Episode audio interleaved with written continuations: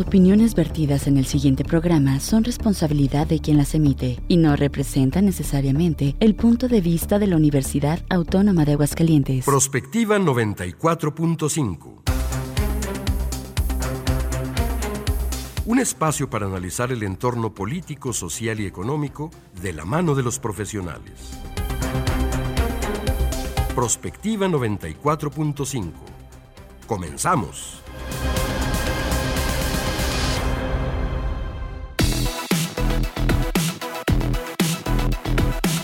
¿Qué tal? Muy buenos días, bienvenidos a Prospectiva 94.5. Gracias por estarnos acompañando esta mañana de jueves. Ya es jueves 29 de febrero de este año 2024. Ya estamos concluyendo el día de hoy, este segundo mes del año.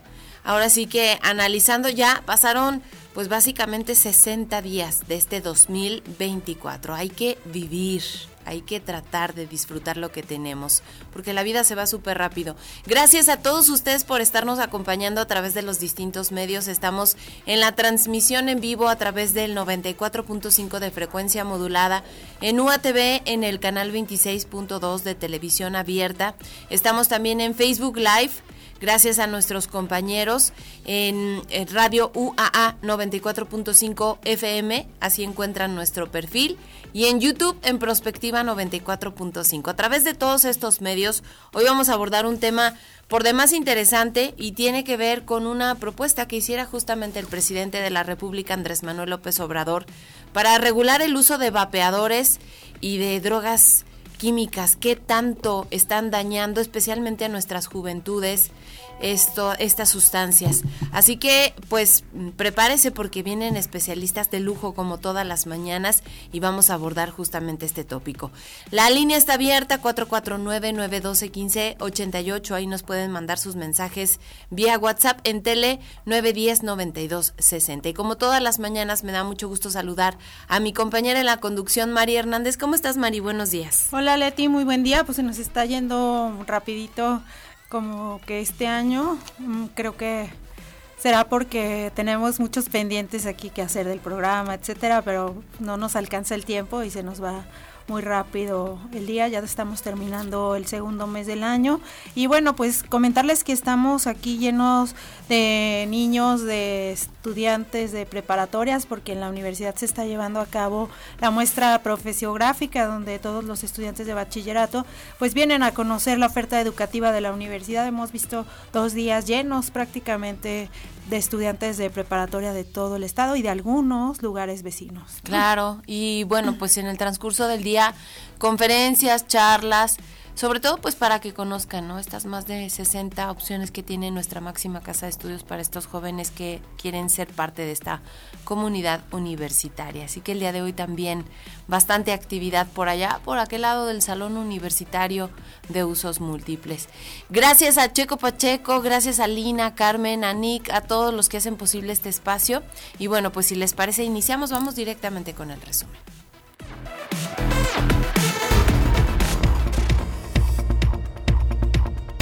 El día de ayer se puso en marcha la colecta nacional 2024 Todos somos héroes de la Cruz Roja con el propósito de reunir, reunir fondos vitales destinados a fortalecer los servicios de emergencia y atención médica eh, prehospitalaria en la entidad.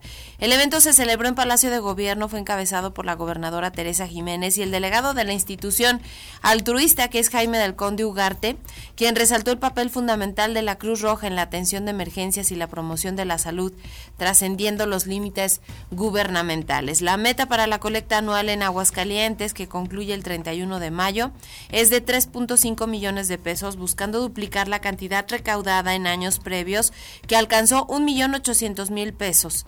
Los fondos obtenidos se destinarán a renovar ambulancias, establecer nuevas bases operativas y lanzar programas comunitarios como el proyecto Héroes Ciudadanos.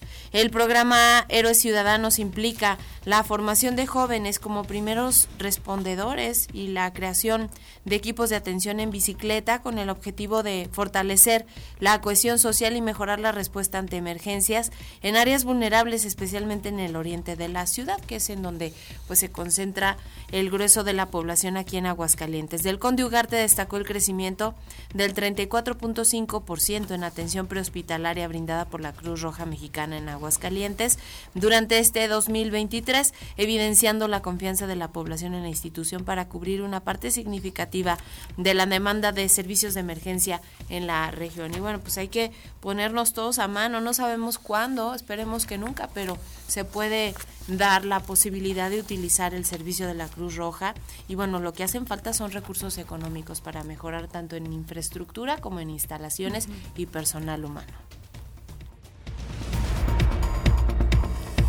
Y el gobierno canadiense decidió imponer nuevamente requisitos de visado a los ciudadanos mexicanos a partir de este día con el objetivo de frenar el flujo de solicitudes de refugio que llegan a ese país. El jefe del gobierno de Quebec, François Legault, solicitó esta imposición en días pasados al primer ministro canadiense Justin Trudeau, argumentando que en los 11 primeros meses del 2023 la provincia había recibido 60 mil solicitantes de refugio, lo que supone tres veces más por habitante que cualquier otra provincia canadiense. También Estados Unidos ha pedido al gobierno canadiense que se establezcan algunos requisitos de visado porque desde Canadá luego se pasan de manera ilegal también hacia los Estados Unidos. Y la Secretaría de Relaciones Exteriores indicó que México fue informado que a partir de las 23 horas del día 29 de febrero, Canadá incrementará los requisitos de viaje para las personas mexicanas. Las solicitudes, dice la Secretaría de Relaciones Exteriores de autorización electrónica, deberán ir a acompañadas de la existencia de una visa estadounidense vigente o una visa canadiense en los últimos 10 años. Las personas mexicanas que no cumplan con lo anterior deberán tramitar una visa canadiense de acuerdo a la Secretaría, la Cancillería mexicana. Hace un momento estaba desarrollándose una conferencia de prensa justamente por parte del gobierno canadiense para explicar pues más a detalle cuáles serán estos requisitos. Seguramente mañana tendremos los detalles al respecto. Y bueno, el día de ayer el gobernador de Jalisco, Enrique Alfaro, realizó declaraciones que le separan de la ruta que ha tomado Movimiento Ciudadano. Fuertes declaraciones. Dice, yo no soy fosfo, fosfo. Así lo declaraba. Y también señalaba que no se subía a la mercadotecnia de bajo nivel del influencer Samuel García y la retórica etílica de Álvarez Maínez, que es el candidato a la presidencia de la República, que por cierto hoy va a arrancar su campaña en Lagos de Moreno. Uno de los líderes visibles del Partido Naranja a nivel nacional, pues destacó las fallas en el manejo político de Movimiento Ciudadano, los perfiles y las narrativas que han prevalecido en los últimos tiempos dentro de esta organización política que se ha desviado del planteamiento original y que actualmente no tiene una identidad y una afinidad con esta noción de la política que la banaliza y la envilece. Además, apuntó que él fue parte de esa opción política y que este nuevo rumbo lo, lo entristece. La verdad es que escuchamos ayer por la tarde justo esto, este mensaje que daba en un medio de comunicación nacional y pues sí sorprendió porque pues habla de esta ruptura que hay entre los cuadros importantes de este partido que es Movimiento Movimiento Ciudadano. Yo creo que pues ha hecho una se ha hecho una división, ¿no? Con los del occidente que son la gente que encabeza Enrique Alfaro y los del norte que van pues con Samuel García a la cabeza y que han interpuesto, digamos, o puesto por delante el tema de mercadotecnia y de redes sociales, quizás hasta algunos temas de política más pues más formal, Y el Banco de México actualizó a la baja el pronóstico de crecimiento que pasó de 3 a 2.8% según la institución informó el día de ayer. Aunque en el cuarto trimestre de 2023 la economía nacional presentó una desaceleración mayor a la prevista, esta se dio después de un comportamiento dinámico en los tres primeros meses, de modo que el crecimiento del año en su conjunto fue robusto, destacó el Banco Central. En su informe señaló que para el segundo semestre del año se prevé una desaceleración en la actividad productiva en congruencia con la evolución que se ha observado en, en episodios de años electorales previos. Victoria Rodríguez Ceja, gobernadora de Banjico, señaló que si bien las elecciones en cualquier país implican un grado de incertidumbre, se espera un proceso de transición ordenado y que no impacte la proyección, sobre todo en el tema inflacionario como ya les adelantaba, este viernes de manera oficial arrancan las campañas electorales en México. La morenista Claudia Sheinbaum citó a sus simpatizantes para el inicio de sus actos proselitistas a las 16 horas en la explanada de la Plaza de la Constitución. Para esta mañana el Zócalo tenía un pues campamento de protesta por los hechos de Ayotzinapa. Xochitl Galvez, aspirante presidencial de la coalición Fuerza y Corazón por México, informó que arrancará su campaña este primero de marzo en Fresnillo, Zacatecas, la ciudad con la percepción de mayor inseguridad en el país. Jorge Álvarez Maínez ha decidido cambiar su inicio de campaña a Lagos de Moreno en Jalisco, también para el primer minuto de este primero de marzo.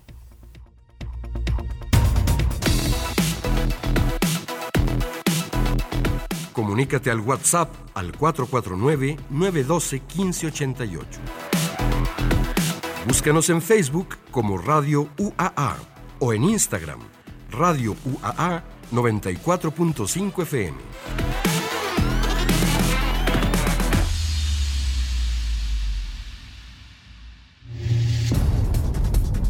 La iniciativa de reforma enviada por el Ejecutivo Federal a la Cámara de Diputados, por la que se adicionan disposiciones a los artículos cuarto y quinto de la Constitución en materia de protección a la salud por el uso de las sustancias tóxicas, pone el foco en el control de los insumos utilizados para crear drogas sintéticas y permitirá el control y la trazabilidad de todas las sustancias químicas. La propuesta incluye la creación de una plataforma digital denominada Sistema Integral de Sustancias, además de la prohibición de producción, distribución y enajenación de sustancias tóxicas, precursores químicos y drogas sintéticas no autorizadas legalmente, así como el uso ilícito de fentanilo. De acuerdo con el último informe mundial de Naciones Unidas, en la última década se han duplicado las muertes causadas por drogas sintéticas, cada vez más dañinas, las cuales son elaboradas con precursores químicos. Se trata de sustancias que se denominan duales porque su propósito puede ser lícito o ilícito. Los encontramos en productos como medicamentos, cosméticos y jabones, pero también sirven como componentes de drogas sintéticas en laboratorios clandestinos y que nivel mundial han causado más de 275 millones de muertes. Esta reforma permitirá que el país cuente con un ecosistema operativo y jurídico que permita el control y la trazabilidad de todas las sustancias químicas. Esta iniciativa garantiza el derecho a la protección a la salud mediante la prohibición a la producción y distribución ilícita de cigarrillos electrónicos, vapeadores y otros sistemas o dispositivos electrónicos análogos sobre los cuales esta agencia reguladora emitió una alerta. En el Laboratorio Nacional de Referencia, científicos de COFEPRIS realizaron la primera cromatografía en el mundo, que reveló las sustancias que contiene un vapeador. En esta prueba se encontraron 33 sustancias tóxicas, de las cuales solo tres son las reportadas en el etiquetado de los dispositivos que se analizaron.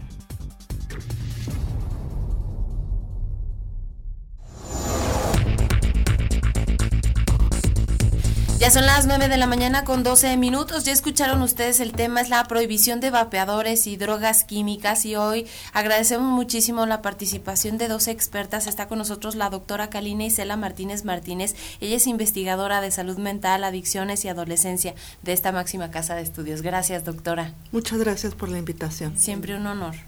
Bienvenida y también está con nosotros la doctora, la doctora Angélica Ospina Escobar, investigadora social sobre temas de género, drogas y violencia criminal. Bienvenida y muchas gracias. Muchas gracias a ustedes por la invitación. Gracias por esta participación. Y bueno, escuchábamos, doctora Kalina, en la cápsula, pues esta iniciativa que viene desde el gobierno de la República hemos escuchado muchas opiniones que luego el tema de salud ha sido como el más mm, crítico de esta administración, pero bueno, surge esta propuesta en el sentido de eh, pues tratar de mm, bajar la, el número de personas y en este caso muchos jóvenes y a veces hasta menores de edad que están consumiendo estas sustancias, estas drogas químicas y también vapeadores. Cuéntanos cuál es el escenario que se vive en México y en Aguascalientes a propósito. Bueno, yo considero que es un tema muy relevante y agradezco que la universidad se preocupe por estos temas y que en radio se estén tocando, porque definitivamente ha cambiado muchísimo la forma en que se consume, el tipo de droga que se consume por parte de los jóvenes y los adultos. y además este asunto de las drogas sintéticas y de los vapeadores, pues son drogas eh, que surgen en los laboratorios sin ningún control de calidad, por supuesto, y que no sabemos hasta este punto todavía cuáles son los daños a largo plazo que se pueden tener, porque además cada día están surgiendo drogas nuevas. la Oficina de Naciones Unidas que tiene que ver con eh, las drogas y el delito, pues señalan que más o menos se desarrollan cada día una o dos drogas nuevas, ¿no? En un laboratorio. Entonces, en ese sentido, estamos hablando que para los investigadores, tanto del área básica, farmacológica, como social, como psicológica, pues no sabemos muy bien, primero, de qué estamos hablando, qué químicos estamos hablando, y segundo, cuáles son las repercusiones a largo plazo. Pero sí a partir, por ejemplo, yo ahorita estoy haciendo una investigación con usuarios de cristal de la ciudad de Aguascalientes que están internados en algún centro residencial contra las adicciones y lo que vemos es que eh, del inicio del consumo de, cristal como un tipo de metafetamina a que ingresan a un centro de este tipo, se llevan de tres meses a un año. O sea, pareciera ser que el desarrollo de la adicción o por lo menos de las consecuencias negativas derivadas por el consumo es muy rápido. Y de hecho yo estaba viendo en el último informe de, de la UNODC que habla así, tal cual dice, las drogas sintéticas baratas y fáciles están cambiando los mercados de drogas con resultados letales. Es decir, que las personas tienen daños a su salud, tanto física como mental, muy rápidamente. Entonces es por eso que pues los gobiernos están como en esa pues cambio constante también sobre cómo trabajar, cómo legislar para, para que no lleguen estas drogas a, la, a las juventudes principalmente, ¿no? Digamos, hasta ahí yo me quedaría por lo pronto. Hay muchos temas en la parte clínica y en la parte social que me gustaría abordar, pero creo que indudablemente estamos ante un fenómeno nuevo, que no conocemos bien las repercusiones. En el caso del vapeo, pues son dispositivos eh, plásticos que tienen una serie que para su desarrollo tienen una serie de sustancias químicas que se han visto que provocan daños al sistema respiratorio muy rápidamente, además de los aceites y además de las sustancias este nicotina o cannabis sintético que pueden fumarse y que estamos viendo que rápidamente pueden causar un daño y que resultan muy atractivos para los jóvenes por los diseños, por los colores, por los sabores. De hecho, pues se promovieron esos vapeadores como una alternativa a dejar la adicción del tabaco, ¿no? Y creo que pues en el transcurso se ha ido descubriendo que son quizás aún peores en cuanto a los daños a la salud, pero prohibir es la solución. Pues esa es exactamente la pregunta, ¿no? Entonces la doctora decía esto de que cada día más o menos una o dos sustancias químicas se, se mm, crean en los laboratorios y entonces siempre estamos un paso atrás en términos de la prohibición. Y en ese sentido yo sí pienso que la, lo, ideal sería regular, ¿no? ¿Por qué regular? Porque, por ejemplo, con los precursores, ¿no? Entonces ahora tenemos una serie de precursores que están prohibidos y entonces se usan pre-precursores para poder eh, generar las sustancias, ¿no? Entonces es muy complicado, digamos, el, siento que particularmente el tema de las sustancias químicas nos exponen la imposibilidad de prohibirlas y la necesidad de crear un marco de regulación. ¿Por qué regular? Bueno, porque primero implica sacarlos del mercado negro. Por ejemplo, en el caso de los vapeadores, es importante recordar, se crearon en el 2006, no necesariamente para disminuir la adicción o la dependencia a la nicotina, pero para disminuir los riesgos asociados al uso del cigarro. Entonces, uno de los principales problemas del cigarro pues es el calor, ¿no? Y entonces genera muchos problemas en, la garganta por el calor. Se supone que el vapeo, eh, por, el, por el mecanismo, ¿no? Eh, disminuye ese calor y eso era específicamente lo, lo que buscaba, ¿no? Estaba diseñado o dirigido a personas que no podían o no querían dejar de consumir nicotina y en ese sentido nunca se pensó como un, em, como un dispositivo para jóvenes, digamos, ¿no? Era gente que estaba muy enganchada con la nicotina, que no podía dejar de fumar cigarro y esa era una alternativa. La falta de regulación, entonces entraron los vapeadores, y, si, no sé, no sé si han visto, pero por ejemplo hay muchísimos sabores. De rompope, de, de, creo que hasta de chetos, ¿no? De, todos los sabores posibles. Y, si, y como decía la doctora, si ustedes ven la manera en que está empaquetado, los colores, evidentemente no están dirigidos a una población adulta que tiene un problema, un uso problemático de, de cigarro, ¿no? Entonces allí, por ejemplo, uno dice, bueno, cuando entraron, entraron sin una regulación específica porque no se pensó por qué esto de los sabores, ¿Qué pasa con el empaquetado? ¿Dónde pueden estar disponibles? ¿No? Y ahora pasamos al otro extremo, ¿no? Que es prohibirlos. ¿no? que siento que una vez más le abrimos, hay, hay, una, hay un artículo que sacó hace un, par de semanas eh, el periodista Oscar Valderas, muy interesante de Milenio, donde muestra, digamos, todo el negocio eh, detrás ¿no? Eh, del crimen organizado, ¿no? También si regulas, puedes controlar el tipo, los dispositivos, digamos, em, electrónicos con los que están hechos justamente para disminuir el daño y puedes mirar, puedes testear qué tipo de sustancias están, ¿no? Eh, cuando no, cuando prohibimos, llevamos al mercado negro. Ahora, también es importante considerar que la regulación no es una panacea, ¿no? No es una varita mágica. Si pensamos en el alcohol y en el tabaco, por ejemplo, aún hoy tenemos eh, contrabando de cigarros. Y hay unos cigarros, no sé cómo se dice, pero como hechizos, ¿no? Chafas. Y también licor adulterado. Sin embargo, es marginal, ¿no? O sea, cuando nosotros compramos un alcohol en unos establecimientos eh, eh, regulados, ¿no? Vemos que la botella tiene sellos. Todo eso nos dice que lo que estamos tomando pues no nos va a dejar ciegas. Pero si estuviera ilegalizado, no tenemos ningún sello, no tenemos, no tenemos nada que nos diga, digamos, si esto es bueno o malo. Y ese, digamos, es el problema con los vapeadores. Y el otro elemento que es muy importante es que regular nos obliga necesariamente a pensar en la educación. ¿Y cómo les vamos a hablar, por ejemplo, en el caso de las y las jóvenes, sobre los vapeadores y por qué no deberían usarlo o por qué deberían eh, retrasar su inicio. Y eso pues no es no es nada sencillo, ¿no? claro.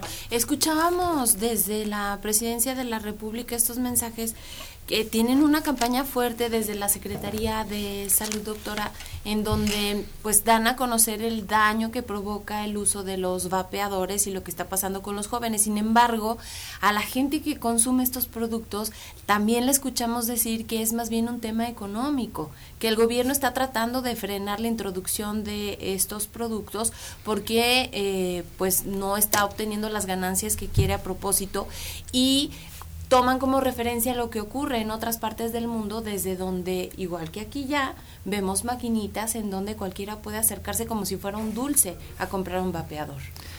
Es ahí donde yo veo el problema. A mí no, no me gusta como llegar a la reducción de hablar de la prohibición o regularización o despenalización, que es otro punto, porque considero que todos tienen sus grandes ventajas y sus grandes desventajas, pero yo que me dedico a la tanto la prevención como el tratamiento, algo que observamos y que se ha investigado durante muchísimos años y es parte de esta, digamos, justificación de la prohibición o del no acceso o el evitar lo más posible, tiene que ver con que uno de los factores de riesgo para el inicio en el consumo de cualquier droga tiene que ver con la disponibilidad de la droga en sí misma.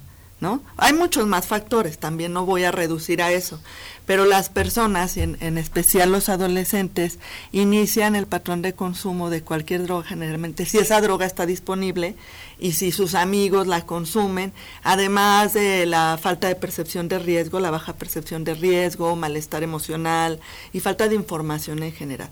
Entonces, si tú ah, le das acceso a cualquier droga, en este caso los vapeadores, pues primero disminuye la percepción de riesgo. Ah, pues me lo venden, o sea, existe, hay la posibilidad, de, está al alcance de mi mano, entonces quiere decir que no hace daño, ¿no? Entonces cuando tú entra la, la parte de la prohibición o ten cuidado con esto o esto no está apoyado por el gobierno o por la instancia de salud, eh, entra, digamos, en algunas personas una mayor percepción de riesgo hacia que esa droga pues aguas, ¿no?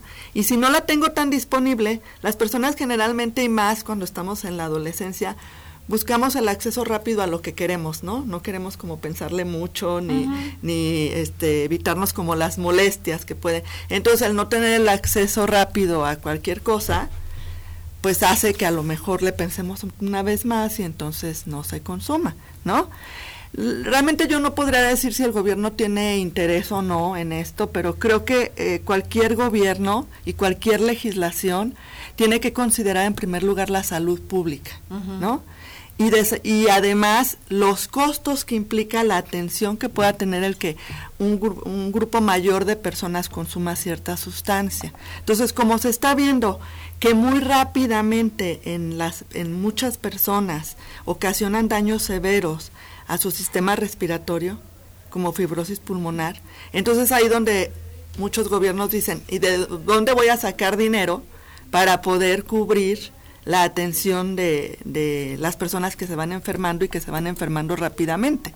Y también, si no tenemos un buen sistema de salud que abone a dar tratamiento a las personas que puedan empezar a tener problemas por el consumo de drogas, que ojo, también aquí debo decir que no todas las personas que consumen drogas necesariamente llegan a tener problemas, pero desafortunadamente no hay como una línea de decir, a ver, los que están en esta con estas características van a ser un consumo responsable y los que están en esto no van a ser un consumo responsable.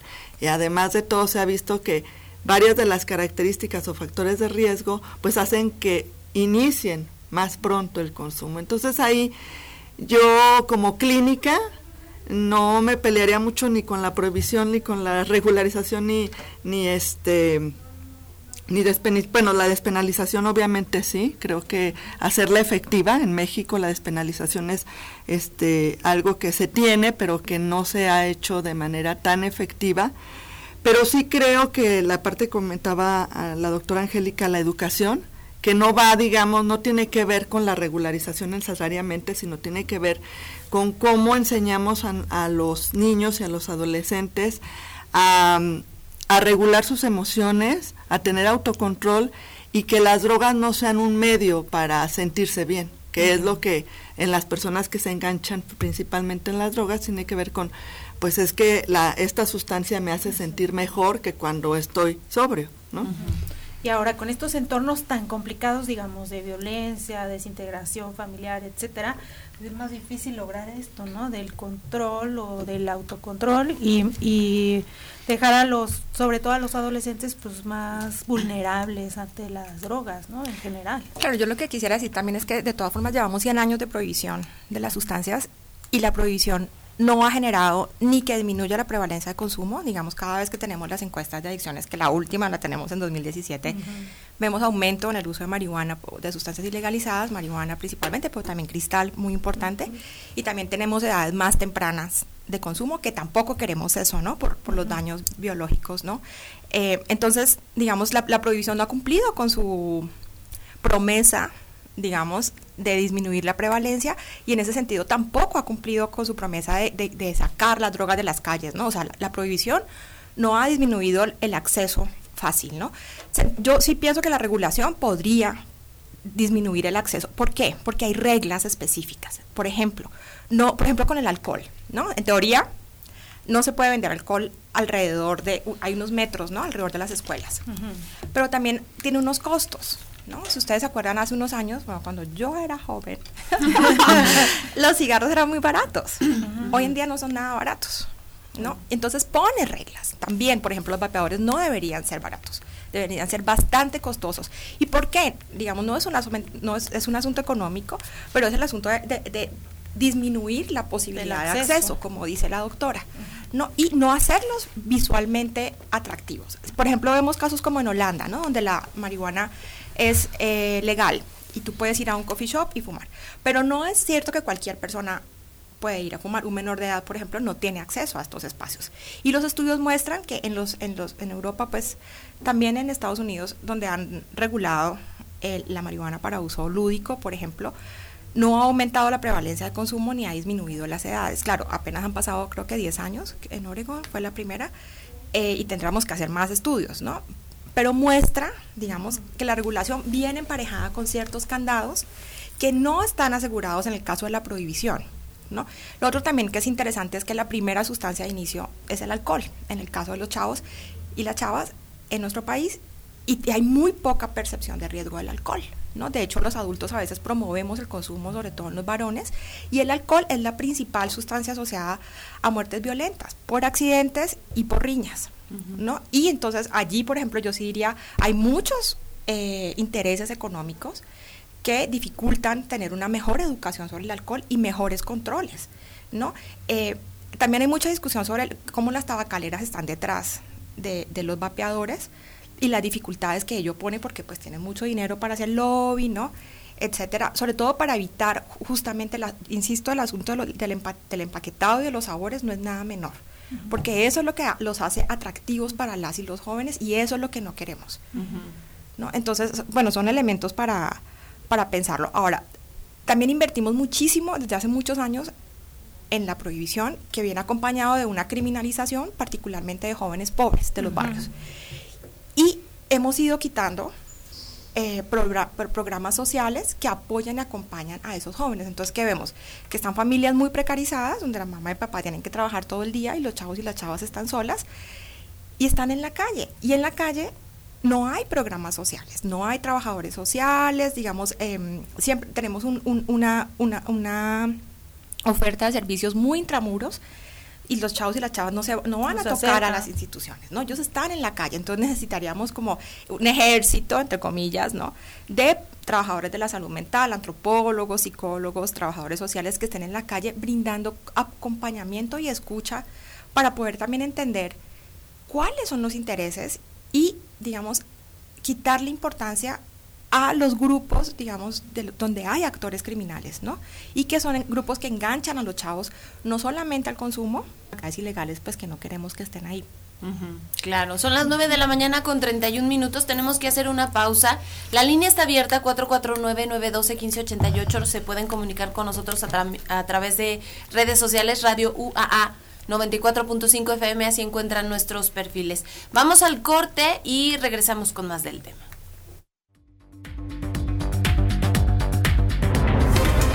Prospectiva 94.5. XHUAA 94.5 FM. Las mexicanas y los mexicanos somos observadores, cuidamos todo lo que hacemos. Por eso nos pintamos solos para vigilar las elecciones. Cuando tú participas observando las elecciones, ayudas a dar certeza y tranquilidad a tu familia, colonia o comunidad. Infórmate en observadores.ine.mx. Conoce las modalidades y regístrate. Tienes hasta el 7 de mayo. En estas elecciones, con mi INE participo. INE. Eres proveedora activa en el Registro Nacional de Proveedores del INE, ¿verdad? Sí. ¿Y ya refrendaste tu registro? No. Recuerda que tienes hasta el 29 de febrero para realizarlo. Solo necesitas tu firma electrónica activa y vigente. ¿Y dónde lo hago? Hazlo en rnp.ine.mx. Si no lo haces, se cancelará tu registro y no podrás prestar bienes y servicios en las elecciones del 2024. Ay, no, ahorita vengo, voy a refrendar mi registro. INE. Ahí viene la cuarta transformación, con este ritmo que está sabrosón, unidos en una revolución que mi México lindo merece hoy. Ay, a la izquierda como el corazón. Vete, vete, es la cuarta T. Vete, vete, es la cuarta T. Vete, es la cuarta transformación, porque México merece más. Ay, PT. PT es la 4T. Con cada latido las mentiras tiemblan, con cada latido se acerca más la verdad, con cada latido los rencorosos tiemblan, con cada latido la incompetencia se va, porque otro México es posible, con seguridad, sin divisiones, con igualdad. Con cada latido nos acercamos más a la victoria, porque somos millones los que queremos para México un gobierno de verdad. PRD. Esta es una noticia importante. El INE cuida la equidad en la elección aprobó lineamientos para evitar que quienes operan programas sociales, así como las personas servidoras públicas, influyan en la votación. Una de estas medidas es que no deberán usar logos ni emblemas que generen promoción de algún programa social o a favor de algún partido político. Tampoco nombres ni símbolos. Con estas medidas se garantiza la equidad y la imparcialidad en las elecciones. INE. Delitos electorales son aquellas acciones que buscan alterar los resultados en las elecciones. Nuestra misión como Fiscalía Especializada en materia de delitos electorales es investigar y perseguir los delitos electorales federales. Denúncialos a la FICEL a través de FICETEL al 800-833-7233 y ficenet.fgr.org.mx.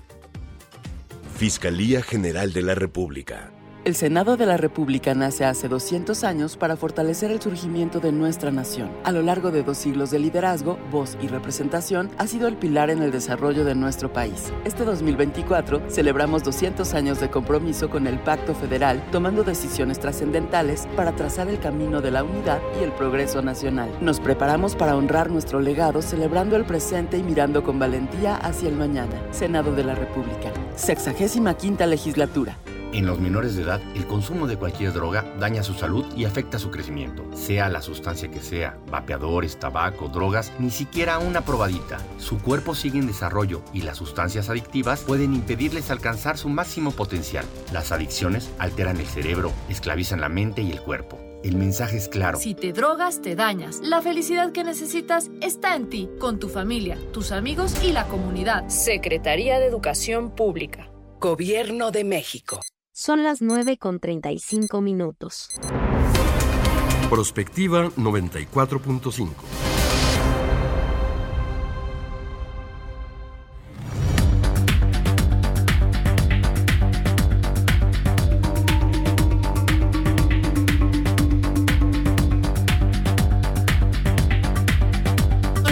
de la mañana con 35 minutos estamos hablando de la prohibición de vapeadores y drogas químicas y están con nosotros dos excelentes panelistas, la doctora Kalina Isela Martínez Martínez, que es investigadora de nuestra máxima casa de estudios, y la doctora Angélica Ospina, que es investigadora social sobre cuestiones de género, drogas y violencia criminal.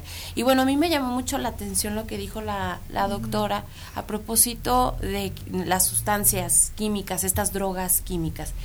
Eh, el gobierno federal, específicamente con el fentanilo, ha tenido como así una puntual mm, deferencia señalando que pues debería de utilizarse sobre todo en el, eh, en el área de la, de la salud, prohibirse o utilizar otros medicamentos. Hemos escuchado a muchos médicos que se han pronunciado en contra porque bueno, pues es una sustancia que ayuda especialmente cuando son casos pues difíciles, enfermedades terminales.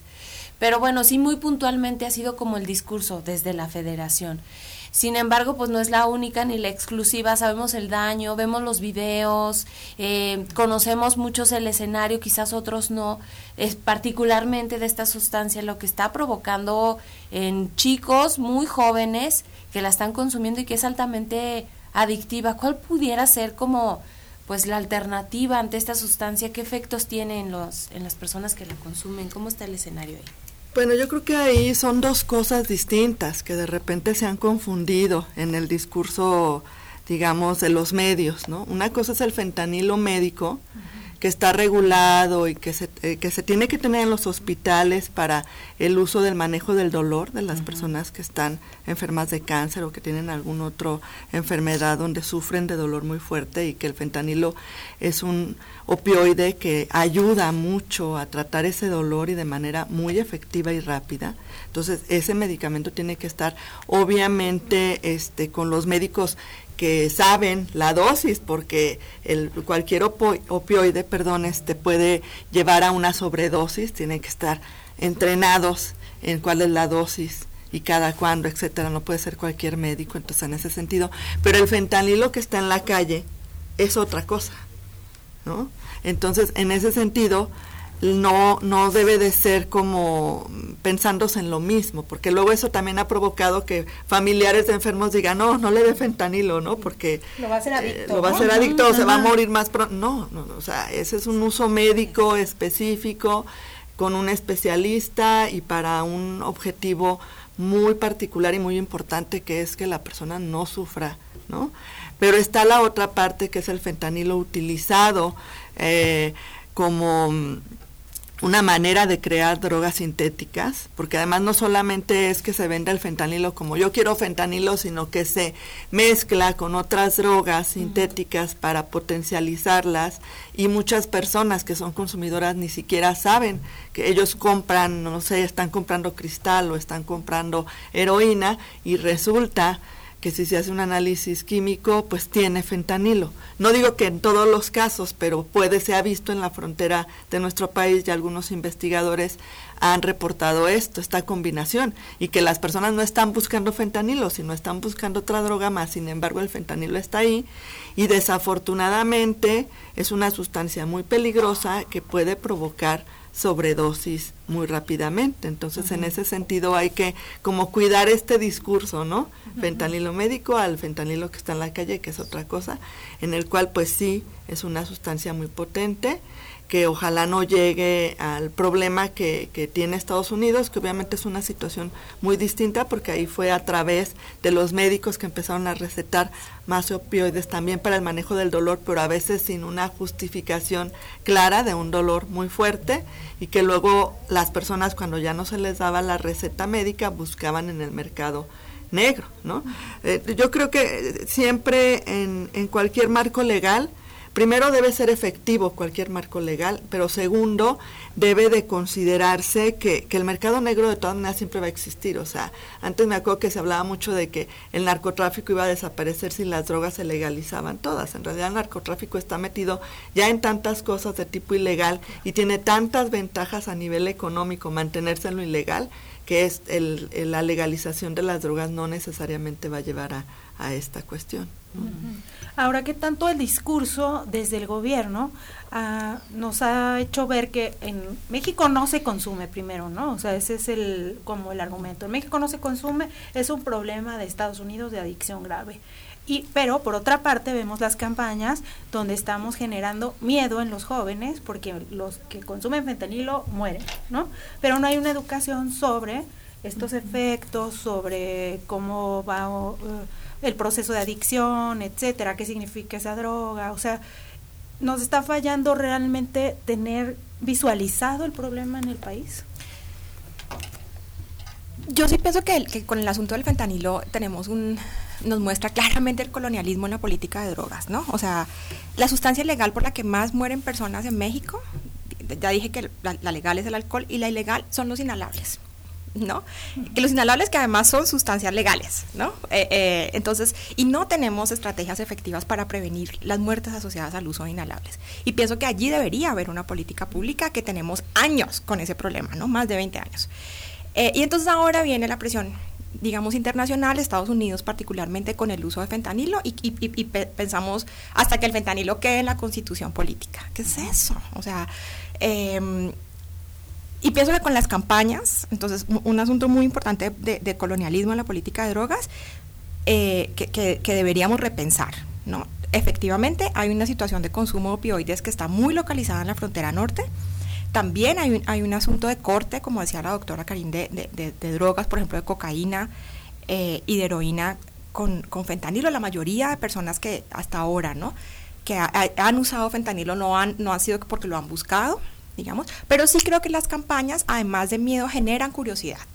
¿no? Mi hijo de 8 años el otro día me preguntó qué era el fentanilo. ¿no? Y por supuesto que tuvimos una gran conversación porque tiene su mamá loca de qué es el fentanilo, ¿no? eh, eh, pero generan curiosidad. ¿no? Eh, porque los jóvenes están en este asunto de la transgresión. Entonces tendríamos que pensar cuáles son las estrategias efectivas, además de que cuesta muchísimo dinero las campañas publicitarias. Si realmente nos interesara la salud de las personas, pensaríamos, por ejemplo, en la necesidad de sacar del, del, grupo 1 la naloxona, que es un medicamento esencial para prevenir sobredosis. Este, es, un, es un medicamento sobredosis por opioides, ¿no? Es un medicamento que no es psicoactivo, no, no genera pues como el high de las drogas, es súper seguro, ¿no? Y en este momento solamente eh, eh, se, se, puede utilizar intrahospitalariamente y tiene que ser eh, administrado por un médico, lo que quiere decir que ni siquiera en las ambulancias hay naloxona. Y eso aumenta, digamos, los riesgos de muerte. Entonces deberíamos tener naloxona en las comunidades asociado, y no solamente es la distribución del medicamento, son, son eh, eh, dispositivos comunitarios de atención que supone la educación entre pares, la educación eh, de familiares, por ejemplo, de personas que usan opioides y que, y que podrían administrar el medicamento. Y lo otro que necesitaríamos urgentemente, bueno, dos cosas más, el testeo de sustancias. Uh -huh. Aquí en, en Aguascalientes, las maestras Liliana y Alejandra García, quien les mando un saludo, hacen testeo de cocaína, bueno, de sustancias, digamos, con tiras de fentanilo, y ellas llevan dos años haciéndolo y no han encontrado fentanilo en este mercado. Entonces también no es una situación generalizada en todo el país, ¿no? Insisto, pareciera bien focalizada en, el norte porque pareciera que el, negocio es enviar fentanilo, no necesariamente abrir mercados locales de fentanilo. El tercer la tercera intervención que es básica es fortalecer el sistema de atención y cuidado al uso problemático de drogas y ese sistema ha estado abandonado también por años. Por ejemplo, solamente en dos ciudades tenemos metadona, que es un, medicamento eh, sustitutivo de opioides. Eh, y en, en, Juárez y Tijuana son las únicas ciudades donde están las clínicas públicas. ¿Por qué es importante la clínica pública? Pues porque no tiene fin de lucro. Y entonces hay de verdad realmente una intervención para deshabituar a la gente. ¿no? Las personas pueden morir por eh, síndrome de abstinencia por uso de opioides. No tenemos investigación de tratamiento sustitutivo para consumo de estimulantes. Por ejemplo, sabemos que el consumo de cristal genera un síndrome de abstinencia horrible, ¿no? Genera insomnio, alucinaciones, y entonces pedirle a la gente que deje la sustancia así a lo a lo macho, decimos, ¿no? Es muy complicado, necesitas un acompañamiento farmacológico y no tenemos investigación allí, ¿no? pareciera que no nos importa la vida de esas personas, ¿no? Entonces, fortalecer el sistema de atención es fundamental y, y, es muy fácil y muy eh, popular decir, yo prohíbo, ¿no? Cambio la constitución para poner el fentanilo y todo lo demás queda igual, como decía la doctora, no es posible así, ¿no? Entonces yo pienso que, que, que, sí deberíamos invertir mucho más en estas estrategias. Lo de, meta, lo de naloxona, por ejemplo, sería, es relativamente simple y poco costoso. Sin embargo, no es muy popular políticamente. Mejorar el acceso a metadona y otros tratamientos sustitutivos para opioides es también una deuda histórica que no hemos hecho y tampoco es tan costoso digamos, y, eh, deberíamos, digamos, caminar, insisto, a fortalecer, como bien decía la doctora Karina, el sistema de atención que es deficiente. ¿Por qué tenemos tantos anexos en el país? Anexos no regulados. Bueno, porque hay una demanda de atención que el Estado no suple. Y entonces generamos esos espacios bastante grises, ¿no? Donde, Ni siquiera regulado. No regulado, donde la suerte. Si tú tienes suerte, llegas a un buen lugar, pero si no, puedes morir ahí. Es peor. O sí, morir.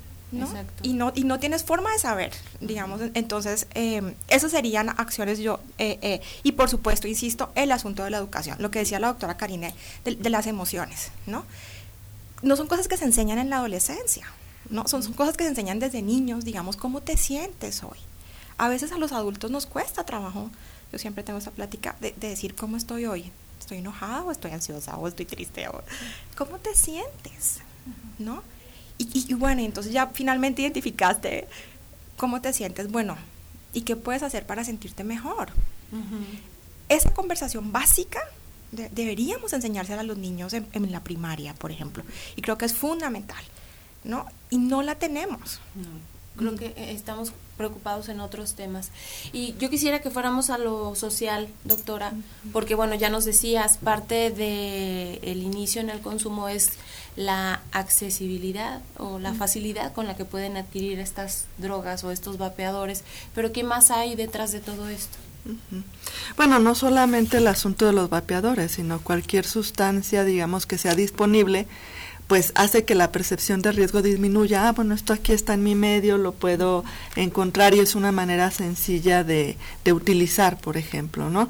Los, eh, realmente el consumo de sustancias es un asunto muy complejo y multifactorial, ¿no? Si tuviéramos un, una causa o fuera determinista el asunto y no probabilístico, pues tendríamos la solución, ¿no? O sea, pero indudablemente años de investigación lo que nos marca es hablar de probabilidades más que de deterministas y, y que los factores tienen que ver desde los factores individuales como una mayor eh, impulsividad, un manejo no regulado de las emociones, eh, el factor familiar, baja supervisión, baja relaciones de calidad, este, poca orientación a metas, poco interés en la escuela, el estar en una colonia o en un lugar donde hay más consumo, todos estos elementos van, digamos, sumando la probabilidad de que alguien inicie el consumo de drogas.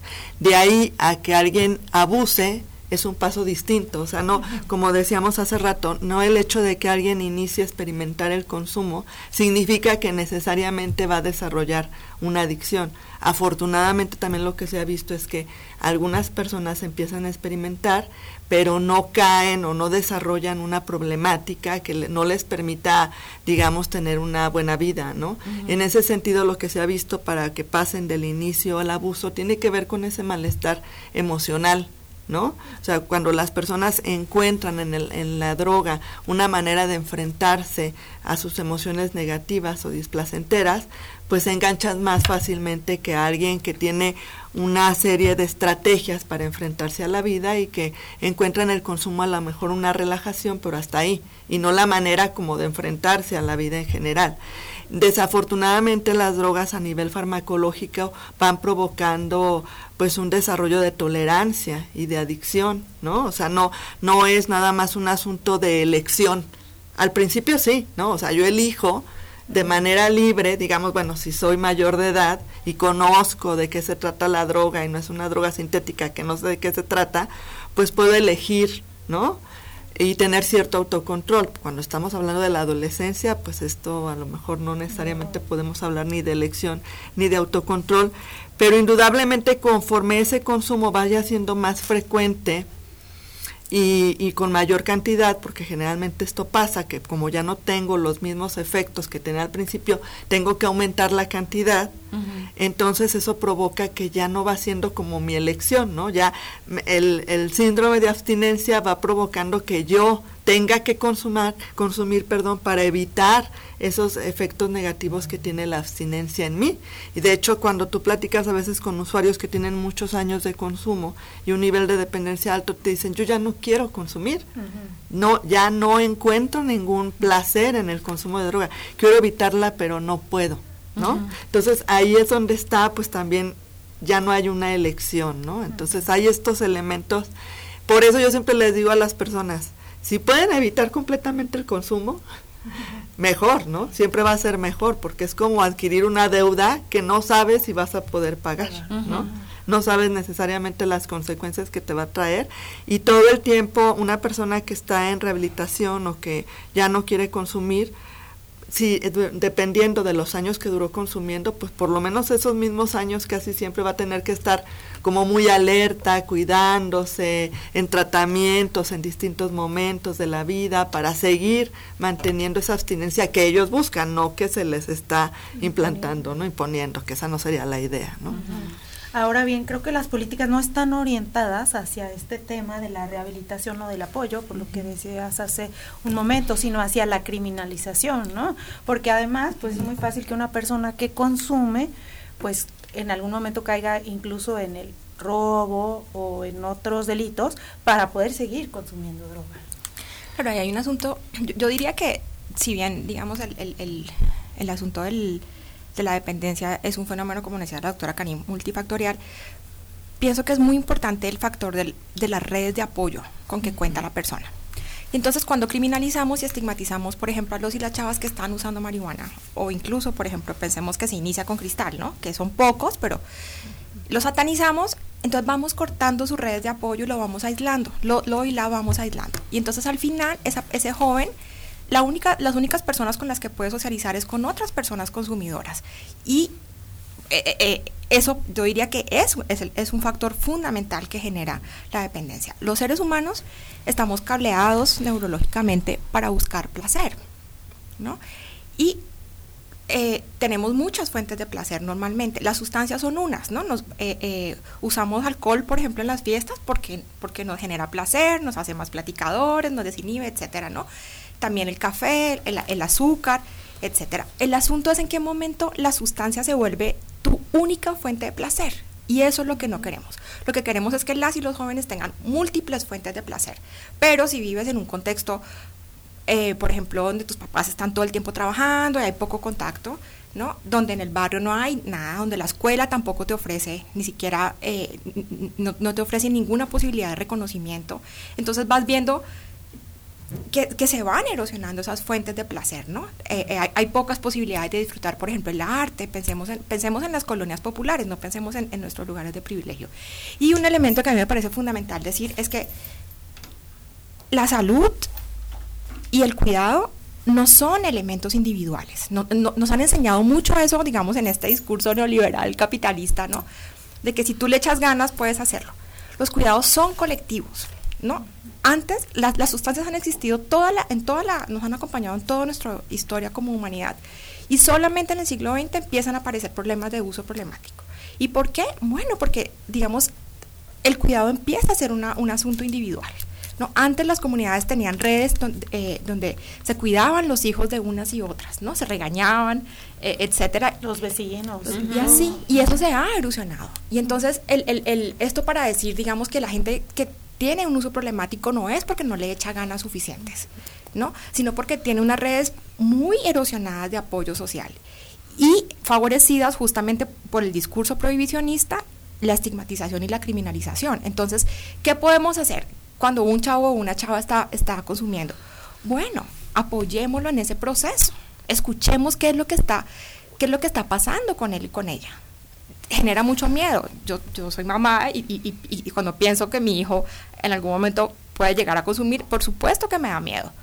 Pero la, la solución no es negar ese miedo y entonces prohibir, decir, aquí nunca vas a fumar marihuana. No, no lo sé, no quisiera pero hablemos de esto. Y si estás consumiendo, hablemos de, de, qué, puedo facilitar, digamos, para que la marihuana no sea lo único que te llena de placer en tu vida, sino que también tengas, por ejemplo, un grupo de amigos donde te puedas divertir, salidas, etcétera. El Estado tiene un papel fundamental allí. Sí, porque cuando le, le dejamos toda esa tarea a las familias, que insisto, están pasando por una crisis económica y social muy fuerte, pues entonces los dejamos solos. El Estado tendría que tener proyectos en los barrios, por ejemplo, que los tenemos localizados, identificados, súper estudiados, ¿no? Para darles oportunidades a las y los chavos. Desde, desde, desde ellos, no desde lo que nosotros como adultos pensamos que ellos deberían hacer o quisieran hacer, sino, bueno, ¿qué, es lo que, quieres? ¿No? Y, y, por ejemplo, desde la academia se han hecho algunos trabajos, esfuerzos conjuntos con el Estado pues para la detección y atención de jóvenes. Tú has venido trabajando en eso, doctora. Cuéntanos. Sí, yo creo que indudablemente el Estado eh, puede facilitar o dificultar tanto la atención como la prevención, ¿no?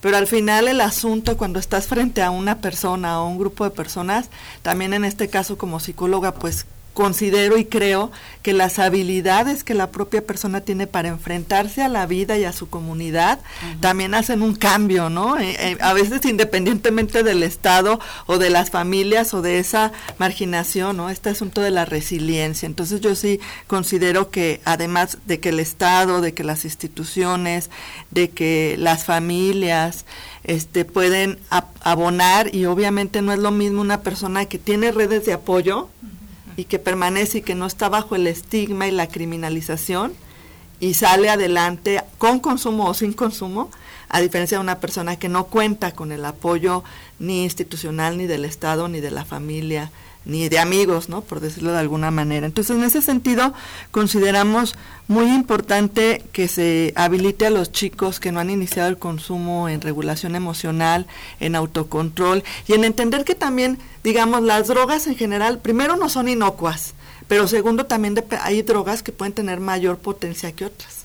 La misma marihuana ahora ya no es necesariamente una droga tan inocua o digamos puede tener distintos niveles de potencia y entonces hay que tener cuidado porque hay adolescentes que llegan con crisis psicóticas agudas sin haber tenido antecedentes de problemas psiquiátricos derivado de consumos este casuales de marihuana, por decir. Entonces, sí enseñarles esta parte, yo creo que tenemos que tener información verídica basada en la evidencia científica ojalá las familias pudieran reencontrarse y hablo de reencuentros porque me considero que las familias en los últimos años se han separado mucho, cada quien está en su dispositivo, en su rollo, en su celular, aún en los espacios comunes, y creo que eso está abonando a este eh, falta de tejido social importante y pues que las drogas sintéticas pues son drogas a las cuales desconocemos sus efectos y hay que tener mucho mayor cuidado y buscar el placer como decía la compañera Angélica en distintas opciones en la vida. No tener solamente porque aún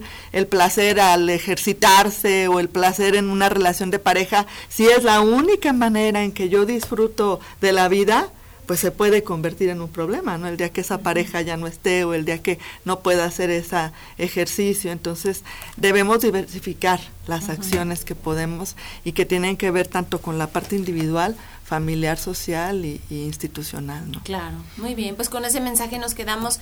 Les agradecemos muchísimo esta participación, Angélica. Siempre es tu casa. Gracias. Muchísimas gracias. Gracias, doctora Kalina, también a ti por participar con nosotros. Muchas gracias. Gracias por todo lo que aportan y bueno, pues son dos mujeres enfocadas que pues desde su perspectiva y desde su expertise pues nos ayudan a entender cuál es la situación que se está viviendo y cómo podemos salir de estos problemas. Nosotros nos tenemos que ir, Nos tenemos que ir con muchas dudas todavía, que creo que pues podemos seguir hablando de este tema por mucho más tiempo. Y pues a partir de mañana y hasta el 8 de marzo vamos a estar hablando de diferentes temas relacionados con las mujeres a, a propósito del 8M, entonces mañana vamos a hablar sobre la salud de las mujeres. Así es, los esperamos en punto de las 9. Gracias a Checo Pacheco, a Lina, a la gente que nos ayuda allá en UATV pero sobre todo gracias a ustedes por habernos acompañado. Nos encontramos ya mañana para cerrar la semana en punto de las 9 a través de Radio UAA. Gracias, que tengan un excelente día. Prospectiva 94.5 Un espacio para analizar el entorno político, social y económico de la mano de los profesionales. Prospectiva 94.5.